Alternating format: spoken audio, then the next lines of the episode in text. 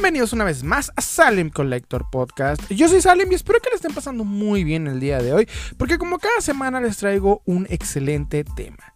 Y el tema de hoy es la polémica del Skeletor Bootleg. Pero antes de comenzar, quiero pedirte que si no estás suscrito al canal de Salem Collector en YouTube, en Spotify, en TikTok, por favor suscríbete, compártenos, danos like. Esto de veras nos ayudaría muchísimo. Recuerda, Salem Collector en YouTube, en Spotify, Facebook, TikTok. Tenemos TikTok y donde gustes. Bien, esta es una séptima temporada muy interesante, ¿ok? Ya hice varios capítulos. Este en, particular lo estoy grabando a prácticamente minutos de haber descubierto esta nueva polémica.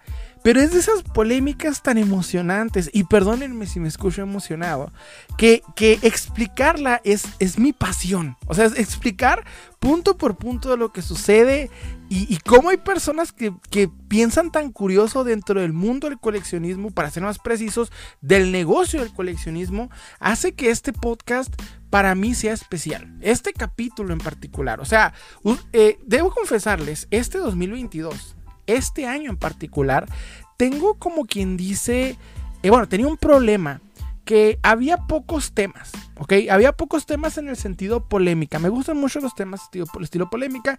Aún hay muchos informativos, esos de hecho me sobran. Pero en el caso de polémicas había pocos. Había un par que guardé para esta temporada por cuestiones de, agenda, que había grabado desde la temporada pasada, pero en particular el, día de hoy salió uno que a mí, que a mí me tiene emocionado porque es de esas veces que ves personas opinando algo tan extraño que, el debate sale a, flor de piel. De hecho, esta publicación en particular de la que les voy a contar causó debate, pero es que está complejo los puntos de vista que aparecen en este particular, en esta particular problemática. Oye, salen, pero ¿de qué estás hablando? Me van a preguntar. Déjenme, déjenme voy punto por punto, paso por paso, ¿ok? Esta polémica la acabo literalmente de observar hace unos minutos. Terminé de leer toda la, publicación, eh, comentario por comentario. Y casualmente, el explicar por qué la, problemática desde el inicio a fin eh, está pues está interesante, me, tiene emocionado y no me hallo en mí de lo, de lo, emocionante que es. Es que explicar por qué esas situaciones es, no sé, ay, perdónenme, estoy, déjenme, déjenme empiezo desde el principio. Esta publicación aparece en un grupo muy muy famoso dentro del coleccionismo, ¿ok? Evitaré decir el nombre eh, por cuestiones de que en este capítulo, aunque ya he hablado con anterioridad de este grupo, creo que no va, no viene al caso, ¿ok? Porque el punto aquí no es crear más polémica de la que ya se está generando, simple y sencillamente es explicar, platicar, dar puntos interesantes sobre lo que está sucediendo, ¿ok? Aparece un administrador, un administrador de este grupo con una problemática muy interesante. Les voy a leer la publicación tal cual, ¿ok? Así como, como, como fue publicada, es como se las voy a leer. Y cito, ojo con este vendedor. En la publicación adjunta unas imágenes de una venta en específico de un Skeletor bootleg. Ojo con este vendedor, ya que me tiene bloqueado por alguna razón. Me acaban de pasar el reporte de que está afectando a otros compañeros vendedores ofreciendo una figura, en específico el Skeletor Bootleg que les estoy contando, que tiene el costo base de 350 pesos y que este sujeto anda ofreciendo en tan solo 250 pesos. Esto para afectar ventas.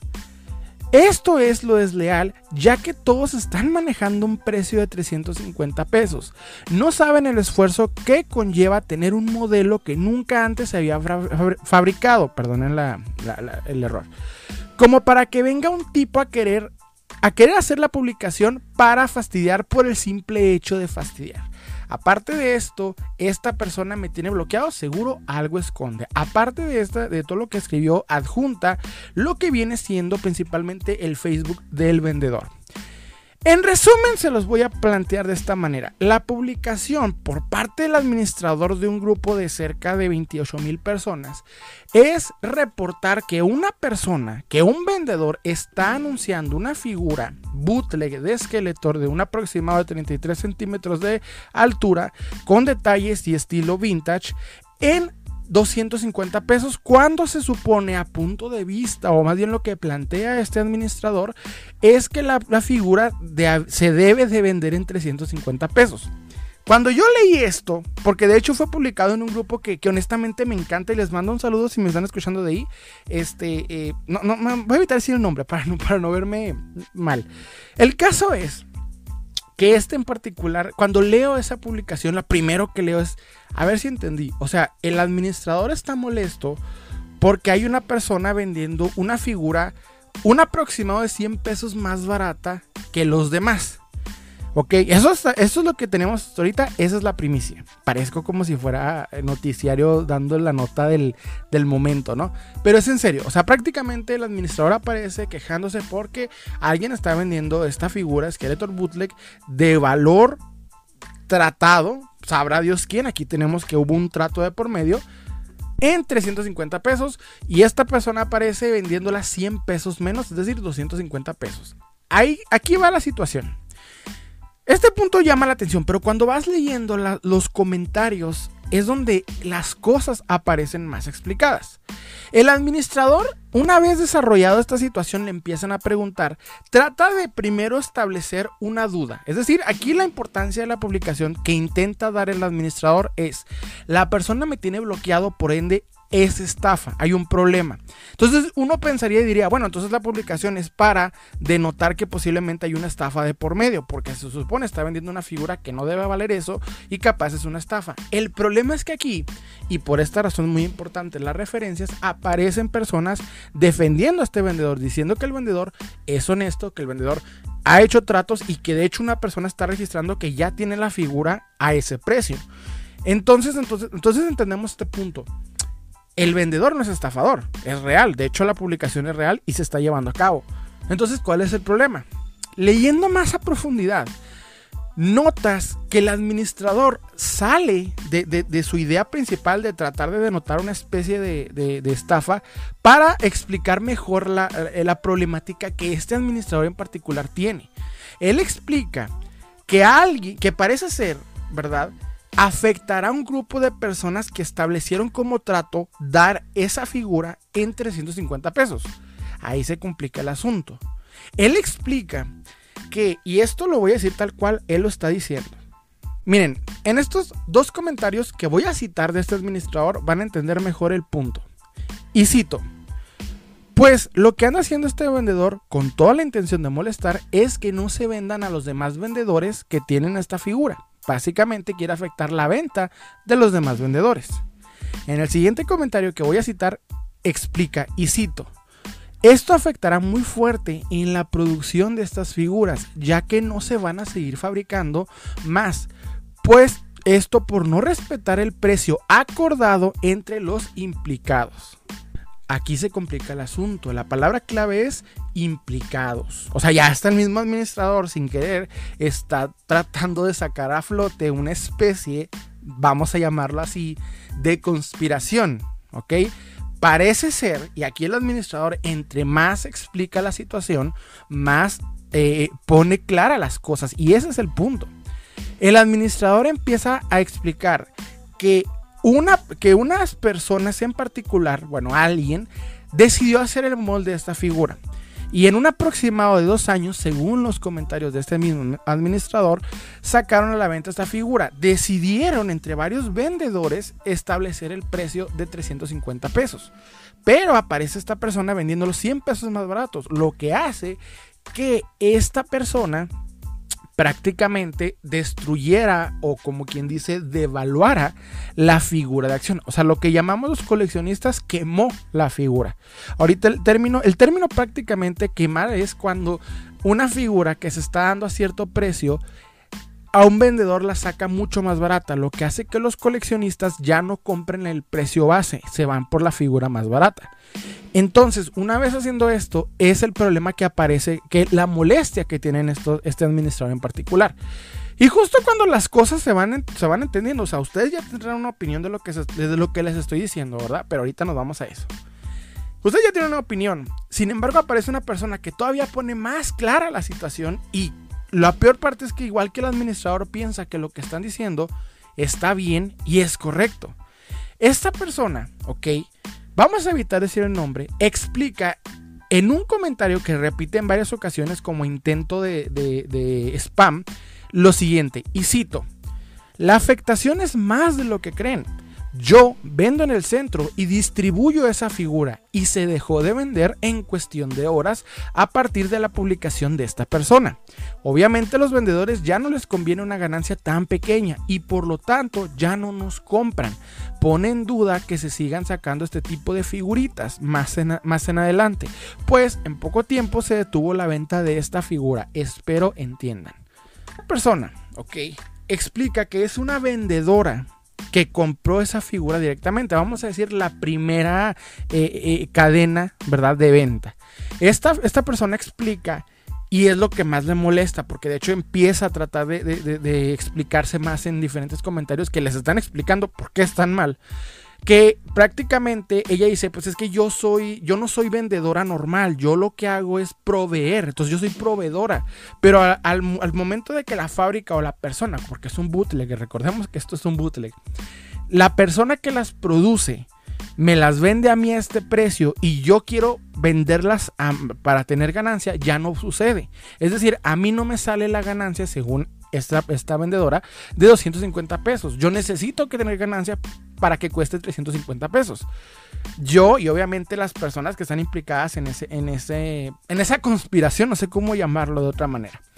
Esta persona trata de defender el hecho que ella es prácticamente eh, proveedora. Entonces, si aparece alguien vendiendo a precio de proveedor, ya tumba la, venta, por lo que ya no, ya no se va a vender. Prácticamente ellos ya están diciendo, el hecho de que no tengamos ganancia hace que esta figura ya no se venda. Entonces ya no podemos, o sea, prácticamente ya no funciona este, este negocio. ¿Ok? Pero me encanta porque tú vas leyendo los comentarios y ellos prácticamente se sienten hasta estafados. Porque parece ser que entre un grupo de personas se pusieron de acuerdo para que el precio de la figura no bajara de, 350 pesos. Al aparecer esta persona, todos dejan de vender esa figura porque la gente ya no va a pagar ese precio. Miren, otro comentario que pone esta vendedora, ¿verdad? Es muy interesante. Y cito, quien tenga entendimiento que entienda. Quien no, pues verán las consecuencias a un futuro en donde ya no sea conveniente fabricar estas figuras. Yo soy fabricante. ¿Y de qué sirve ahorita que compre 50 o 100 piezas si después ya no se van a vender? Dependemos de revendedores y es una cadena. Si los vendedores resultan afectados, pues es obvio que se dejará de vender. El problema de esta persona es que ella vendía ese precio. O sea, ella vendía nada más a vendedores específicos. ¿Ok? Ella prácticamente movía la, pieza de la fabricación, no fábrica, porque no es una fábrica, es una, un lugar, ¿verdad? Obviamente fuera de la ley. Vende ¿verdad? Estas piezas a vendedores que van a venderla a un precio establecido. Ella los va a ganar en 250 pesos. Y los revendedores la van a, bueno, los vendedores, ¿verdad? Porque no aplica aquí el término mucho revendedor, ¿verdad? Van a vender la pieza en 350 pesos. De esta manera, todos tienen una ganancia. La fábrica tiene una ganancia, ella tiene una ganancia y los vendedores, en, específicamente explicado en Rock Show, tienen una ganancia. Pero al aparecer esta persona y romper dicha cadena, es decir, vender esa figura en 250 pesos, ella ya no puede vender las piezas porque los vendedores dicen, pues es que ya no me sirve ganar. Si tú me estás dando esta pieza a este precio, ya no tengo la ganancia porque aparece esta persona y la gente va directamente con esta persona. Espero me puedan entender. No estoy diciendo yo que esa es mi opinión. Estoy diciendo que ella opina que al, momento en que los vendedores ya no puedan dar el precio de 350 pesos y tengan que dar la más barata, pierden dinero y por ende ya no le compran a esta persona y esta persona ya no le compra a la fábrica y la fábrica deja de hacer dicha figura. Esa es su problemática, ese es su punto de vista, su forma de ver las cosas. Prácticamente aparece el administrador de nuevo tratando de buscar una especie de, de como, no sé, como una especie de, explicación de que esto es una deslealtad a opinión de esta persona. O sea, que parece que este vendedor está estafándolos o, destruyendo su opinión, su negocio al momento de hacer esto y lo consideran hasta desleal.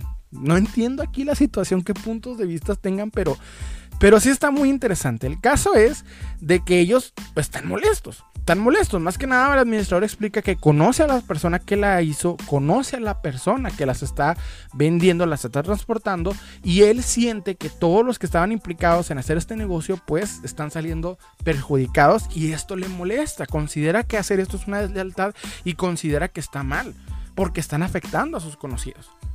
Entonces, entre más vas leyendo esta situación, más turbia se muestra, porque prácticamente tratando de quejarse, ellos denotaron que existe ya de por medio en esta, porque hay que explicar desde el principio lo que es, ahorita, bueno, estafa, porque es una estafa, este, desde el principio ellos mismos están saliendo a la, a la luz su problemática, o sea, les tumbaron el negocio y no saben ni por dónde vino el fregazo.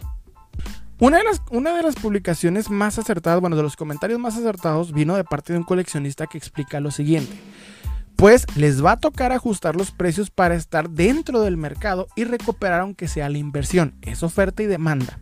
Yo creo que mejor explicado no se podía. Pero aquí obviamente el, vendedor del principio, el que le estoy platicando, no el administrador, el vendedor que está defendiendo esta situación o que está denunciando esta situación, explica lo siguiente, y cito, si estoy diciendo que yo soy proveedor del centro, y ahora nosotros también vamos a ganar un peso por pieza. Creo que también trabajas y no creo que valores tan poquito tu trabajo.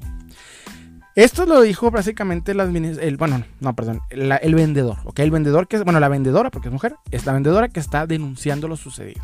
El coleccionista remata diciendo, porque es un, es un genio esta persona, no sé quién sea, mis saludos, si, eh, si, estás escuchando mi podcast y estás ubicando tus comentarios, eres un acertado, carnal, eres un genio en el, en el asunto y lo digo de corazón. Le explica el, el coleccionista lo siguiente, pues no tienen de otra opción, para empezar están clonando una pieza de la cual no creo tengan permiso para reproducirla, no es una pieza exclusiva.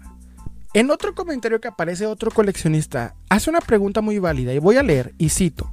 Hay algo que no entiendo. El problema es que él da demasiado barato y esto afecta según a los demás vendedores. Pero si él da más barato es porque obviamente los consiguió a un precio mucho menor. Y eso no les afectaría también a sus ventas. Entonces, ¿cuál es el problema? Realmente si al final es venta por mayoreo.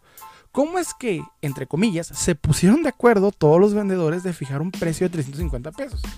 Y aquí la, vendedora explica, no, no los consigue a un precio mucho menor. Yo soy proveedor del centro y a nadie se le da un precio más bajo del mayoreo. Aquí no dependemos de un solo vendedor, dependemos de varios vendedores, pero al tirar el mercado los demás vendedores ya no se les hizo factible seguir vendiendo esa pieza.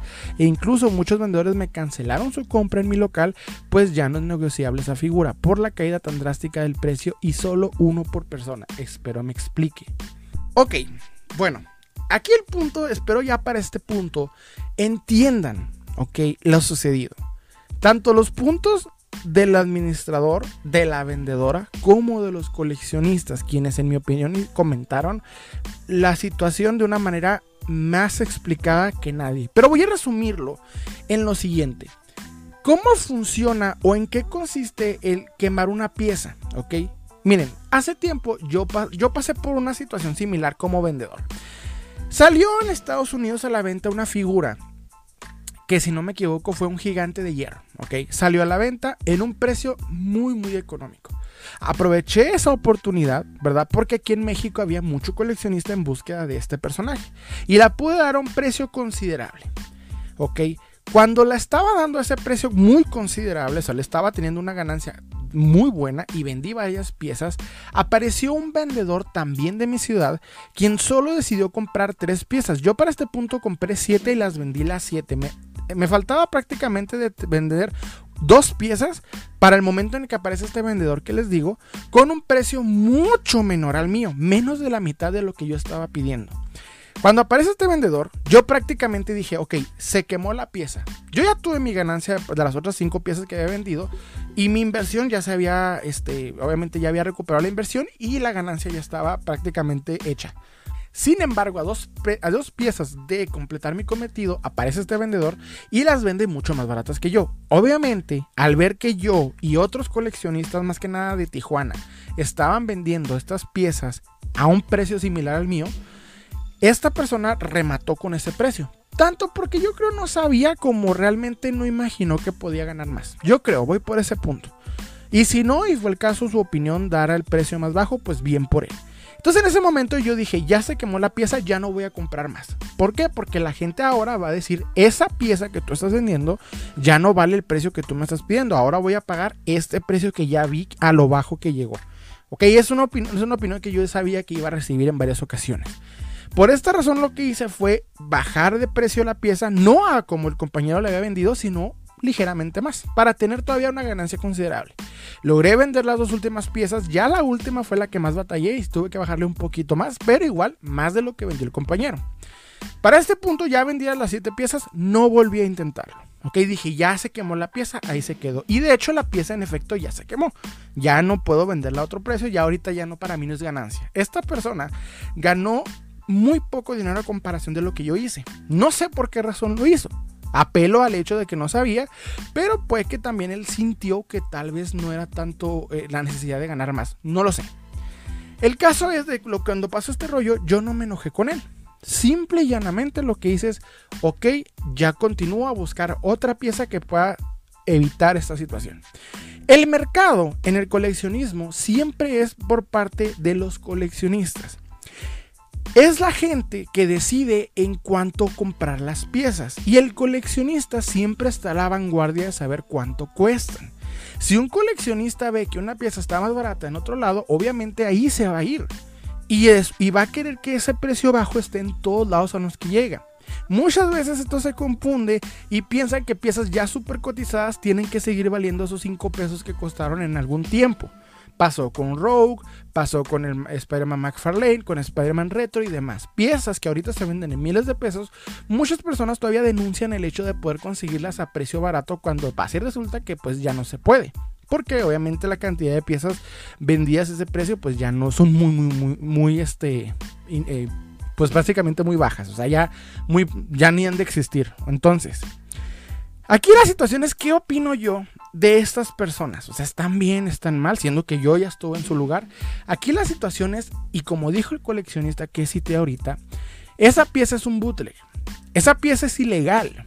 Esa pieza no tiene el permiso de Mattel para estar vendiéndose. Esa pieza es una copia pirata. Muy bonita, muy interesante, ¿verdad? La, la enseña si se ve muy bien hecha, pero es una copia pirata. Desde el vamos, no hay una regla, una ley de nada. Es piratería. Como quieran verlo, es que es un negocio, es que son... No, es piratería. Si ellos hubiesen tenido derechos, si la fábrica hubiese tenido derechos, bueno, no hay una fábrica, es obviamente una persona en una casa haciendo su desmadre, pero si esa persona hubiera tenido sus derechos, otro, otro gallo hubiera cantado, pero pasa y resulta que no. Ahora bien, Vámonos desde el punto del administrador y de la vendedora, ¿ok? Exigiéndole al mundo entero que no es justo porque les tumbaron su negocio. Primero por el administrador, que, ponía en varias ocasiones que se le hacía injusto que los que batallaron dos años en hacer esa pieza estaban perdiendo su negocio. Bueno, ¿está idiota o qué? Y perdonen la, la expresión y perdonen el enojo. Porque esa, e, esa e, conspiración, opinión, en el negocio de figuras de acción no se vende. No, te puedes estar pensando en, familias, lealtades, porque señores, negocio es negocio. Y yo sé que muchas personas piensan que el, negocio va con el corazón. No. Si alguien da más barato y si yo puedo tener una ganancia dando más económico, se hace. No se piensen que los demás ganen, no se piensen en esto en, tener una ganancia rápida y poder considerar, si el vendedor consideró viable para él bajar 100 precios la pieza, es algo natural, lógico y que va a suceder, no es ilegal y no pueden irse a, demandar a nadie porque no tienen derechos de esa pieza, están moviendo piratería. ¿Ok? Ay, es que me gusta, está muy bonita, pues qué padre, pero es piratería. Entonces, desde el vamos, ya no tienes la capacidad de quejarte de nada. La queja del administrador en el grupo fue la más estúpida queja que jamás haya visto, porque no te puedes enojar porque alguien dio una pieza barata. Me gustó que intentó tergiversar el hecho de que posiblemente era estafador, pero cuando los mismos clientes aparecen para defender al vendedor, denotas que su, que su llanto, su enojo, su frustración era de que el sujeto no compró, no respetó el trato, la, no sé, la conspiración de 350 pesos. Y aquí la vendedora, llorando, podría decirse, porque no hay una mejor definición de lo que estaba haciendo, explicando que ya no le habían comprado y le habían cancelado por el hecho de que pues la pieza eh, ya, no, ya no valía la pena. ¿Es en serio? O sea, ni siquiera conocen el mercado en el que están. Porque saben cómo lo ven. Lo ven como la ropa de paca. Lo ven como si fuera este, la venta de, de chácharas. O sea, literalmente, yo creo que repetir tanto el hecho de, de, chácharas, de, pensar que literalmente son cachivaches, piensan que el mercado de coleccionables eh, es eso. Y en esencia, en esencia lo creen, pero no. El mercado de coleccionables es muy diferente al mercado de chácharas, de ropa de paca, de, objetos reutilizables. El mercado de coleccionables tiene un principio muy diferente y es que la persona que lo adquiere lo quiere para preservar tener la pieza. Habrá, ¿verdad? Y ahí estoy también yo en estas personas que buscan que la pieza esté más económica, sí, pero el coleccionista siempre va a dejar eso en segundo lado porque se va a ir por el hecho de poder obtener primero dicha pieza el llorar porque esta persona lo da barata fue, fue la estupidez más grande. Porque aquí la vendedora no está perdiendo directamente dinero porque, porque él está quitando clientes. No, la vendedora está llorando porque sus vendedores, quienes sí perdieron ante la competencia de esta persona, quien remató la pieza, quien quemó la pieza, ya dijeron, pues ya no puedo comprarte ya no te la puedo comprar porque él la vendió más barata y yo no gano dinero. Y en vez de la vendedora decir, bueno, yo tengo que ganar menos dinero y, eh, que la fábrica gane dinero, no, la fábrica dice, es prácticamente aquí cuando llega el punto, ¿verdad? El problema, el centro, el núcleo del problema, que es la fábrica, dice, es que la fábrica ya no lo va a dar más barato. Porque pues no vale regalar tu trabajo. ¿Tu trabajo?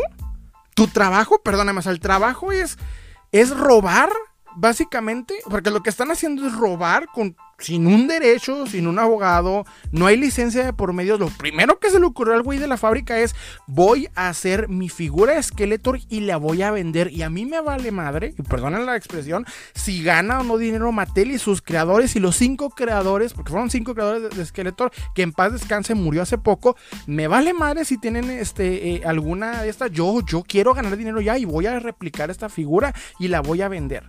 Porque es más importante lo que yo piense que seguir las leyes y las reglas. Porque estoy en México y voy a hacer lo que a mí se me hinche. O sea, a mí no me importa quién gana o quién pierda. Yo tengo una figura esqueleto y la voy a dar a tal. Y para acabarla, me voy a poner de acuerdo con eh, unas conspiraciones para que la pieza tenga un precio establecido y no se baje de más. Pero ¿qué pasó?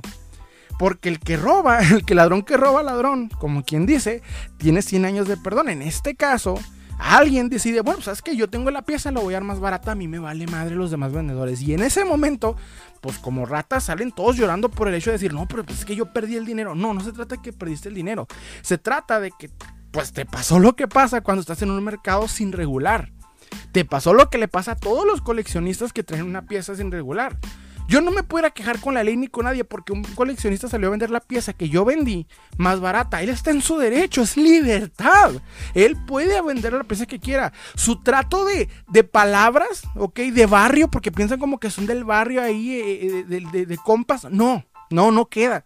Esto es que el mercado de coleccionables. Si el sujeto la vende más barata al rato, simple y sencillamente compra otra y la que sigue. Y como bien dijo el coleccionista, la pieza no tienen derecho para hacerla. ¿Con qué derecho te pones a, tratar de exhibir a alguien que la vende barata cuando tú ni los derechos de, moverla tienes? Es un bootleg. Si yo agarro esa pieza y tengo la máquina para clonar, ¿qué crees? Puedo hacerlo. ¿Sabes por qué? Porque no me puedes ni reclamar ni demandar porque la pieza desde el principio es pirata.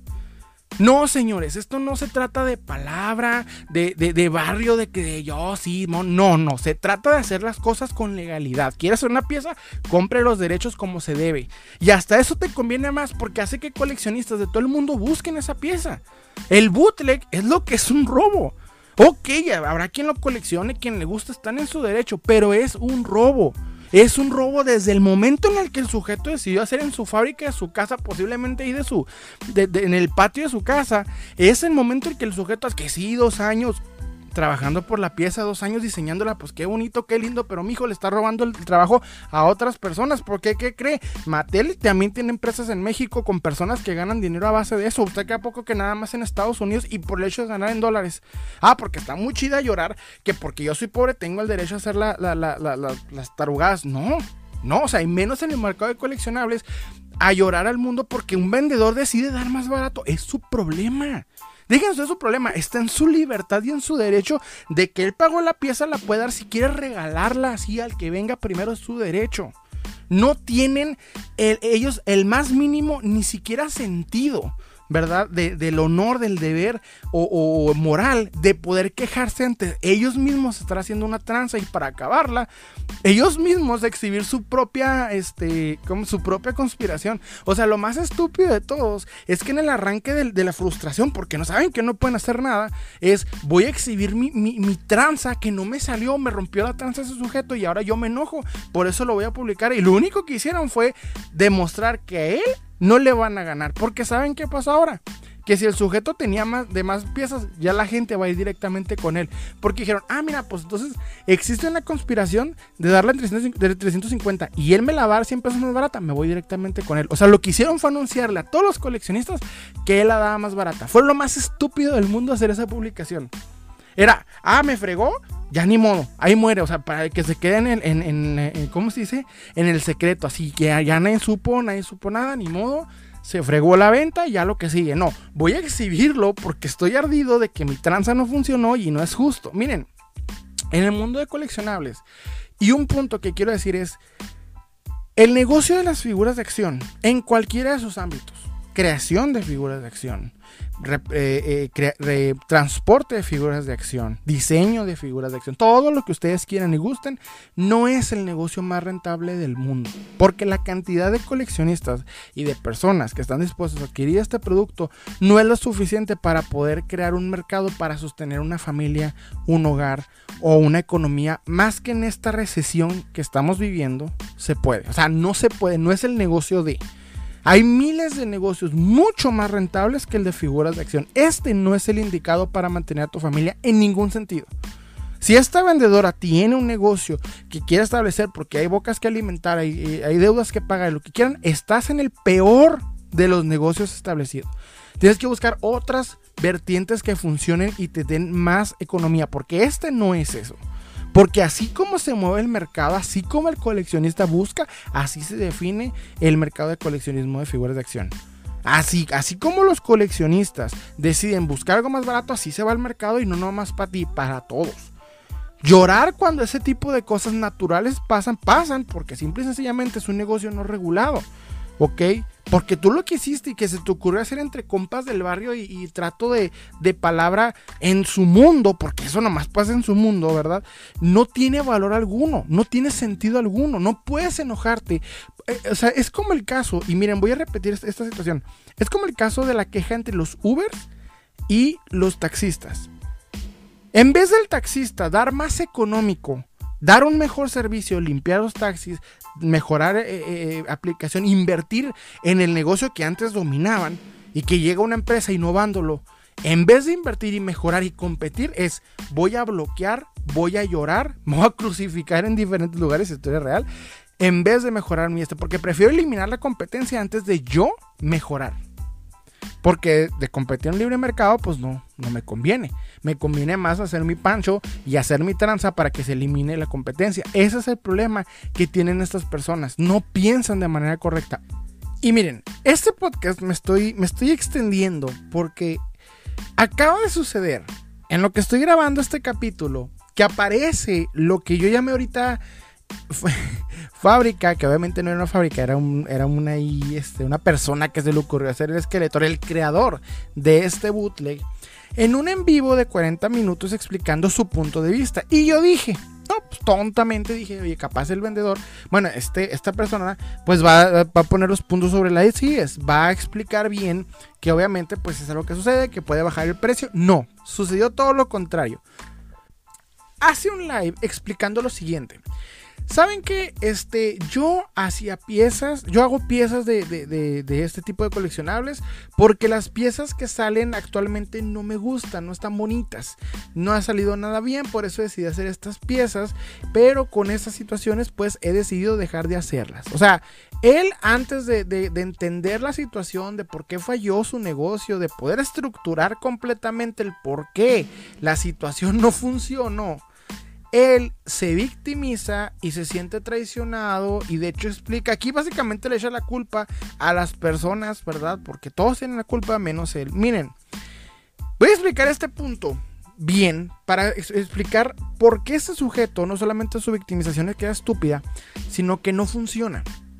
No funciona y no solamente eso, sino que creo que no captan el por qué su negocio mal planteado no funciona. Todavía les molesta porque prefieren irse con el que se le ocurrió vender más barato en vez de mejorar la situación. Si, él fuera si el creador fuera una persona inteligente, pero no lo es. Si fuera una persona más creativa, pero no lo es, ¿verdad? Porque obviamente nunca se le ocurrió la idea de buscar una licencia legal, porque pues obviamente prefiere más que nada invertir dos años, prefiero invertir dos años en crear la pieza sin permiso, que realmente saber cómo iba a funcionar y de establecer mejor su negocio.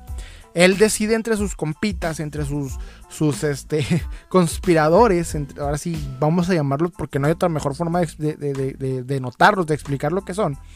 Él en vez de diseñar un sistema en el cual tengas una inversión exacta y que no importa cuánto la den, siempre tú tengas eh, definido cuánto, incluso con un, con un riesgo, ¿verdad? A estimar, porque obviamente este tipo de negocios tienes que estimar que puede suceder un riesgo, que alguien pueda dar más barato, tú tener tu ganancia definida y un medio en caso de que se disminuya la pieza, en vez de buscar materiales más que nada, no lo hacen. O sea, en vez de buscar materiales más económicos, una hechura más tranquila, no lo hacen porque obviamente se basan en lo que tienen. Porque no invirtió el dinero correcto, solamente está se está moviendo con lo que tiene a la mano. Porque la pieza no es legal.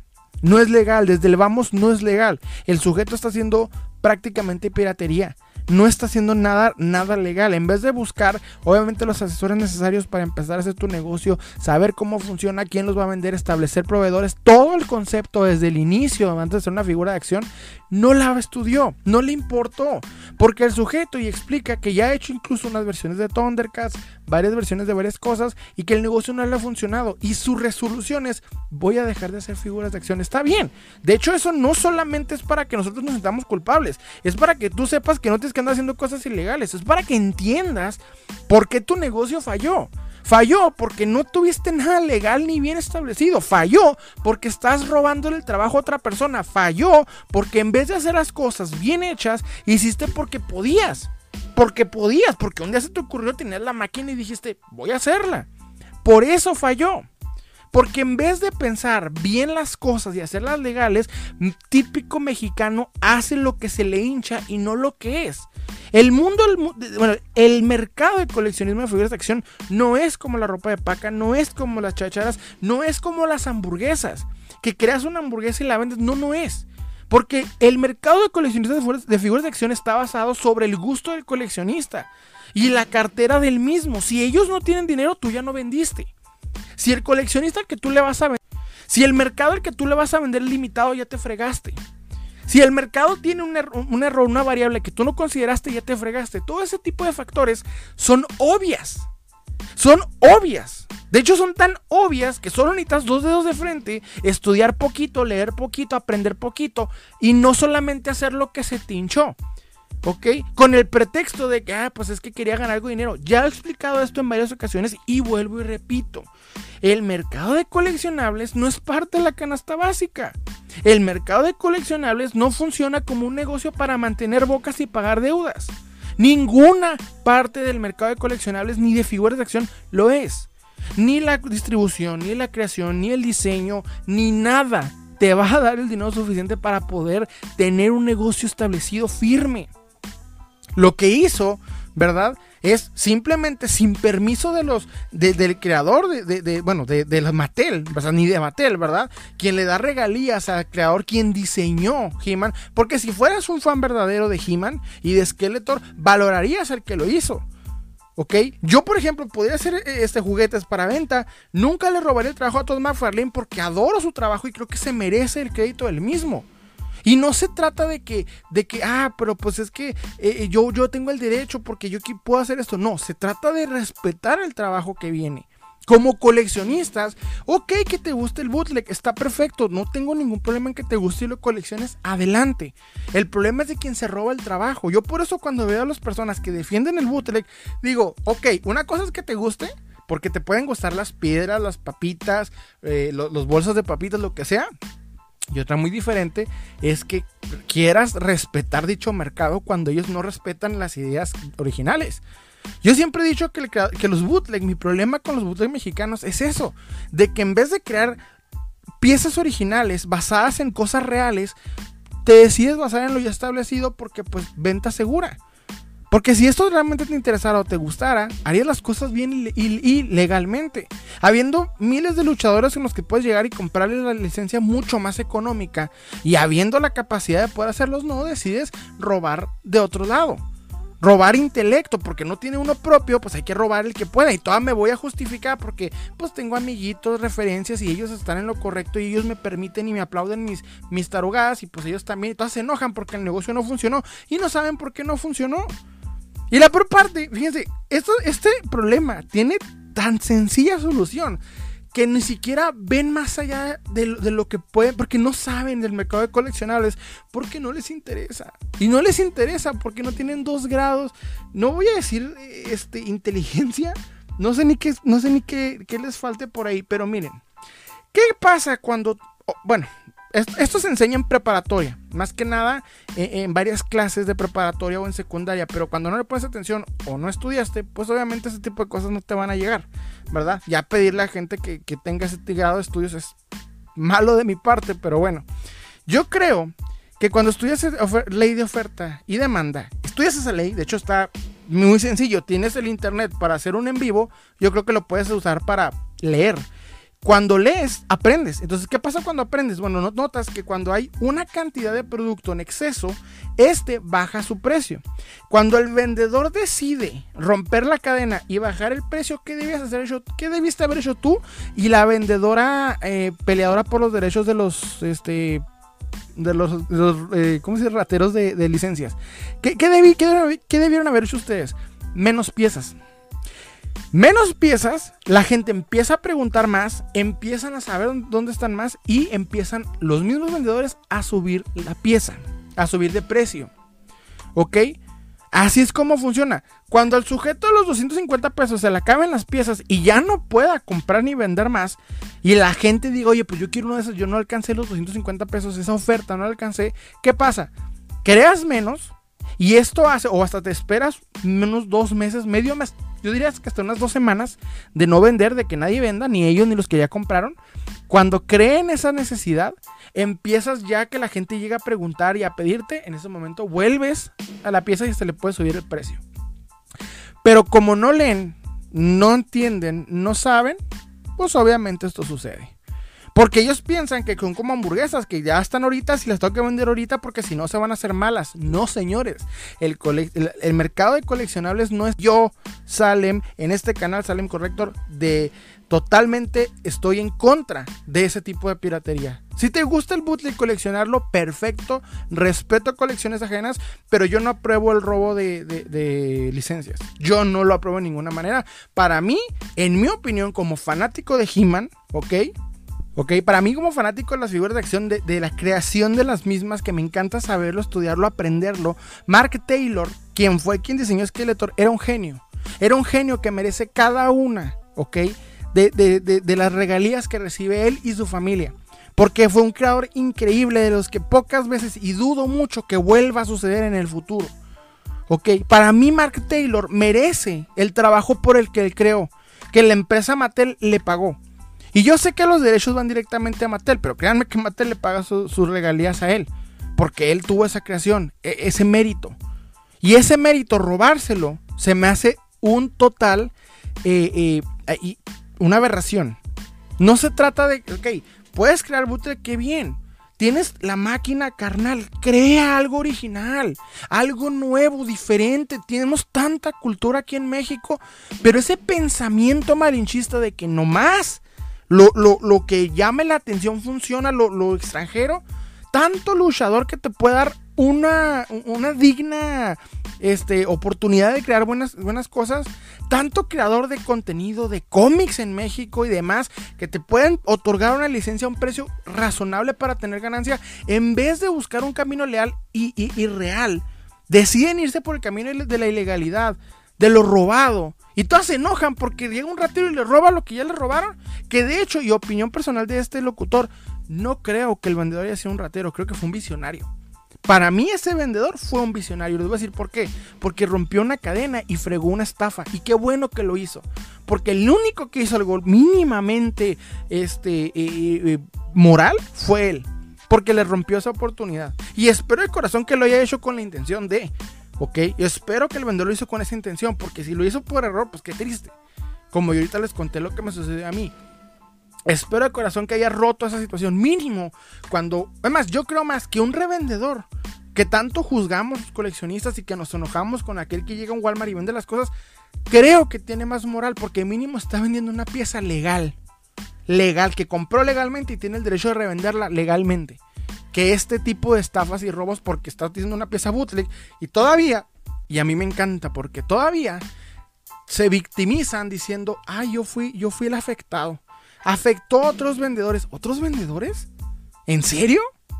No, no afectaste a nadie. Lo único que hiciste fue romper una estafa y eh, qué bueno que la hiciste. Opinión personal, qué bueno que la hizo. La pieza no es mala, es muy buena, se ve increíble, estaría bien en mi colección. No lo niego. Pero no quita que es prácticamente una pieza bootleg y que no están en la capacidad moral, bueno, básicamente e, e, en el derecho moral de quejarse después de que ellos mismos están haciendo algo inmoral. Eso es lo que están haciendo. Muy lindo trabajo, mucho talento desperdiciado en robar licencias en vez de crear algo original. Ese es mi punto en esto.